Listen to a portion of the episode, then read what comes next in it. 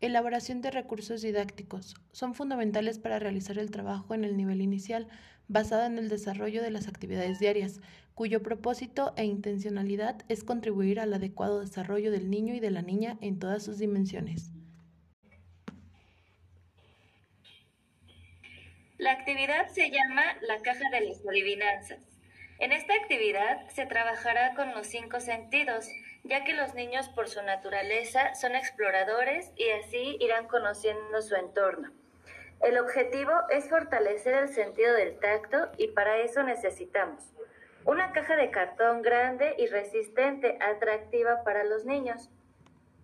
Materiales diferentes como son arena mágica, plastilina, piedras, bolitas de gel, agua, hojas secas de árbol y o materiales de diferentes texturas que se tengan a la mano, entre otros. Modo de utilización. Se pondrán los objetos dentro de la caja y al niño se le tendrán que vendar los ojos para que adquieran un sentido de emoción, curiosidad y destreza.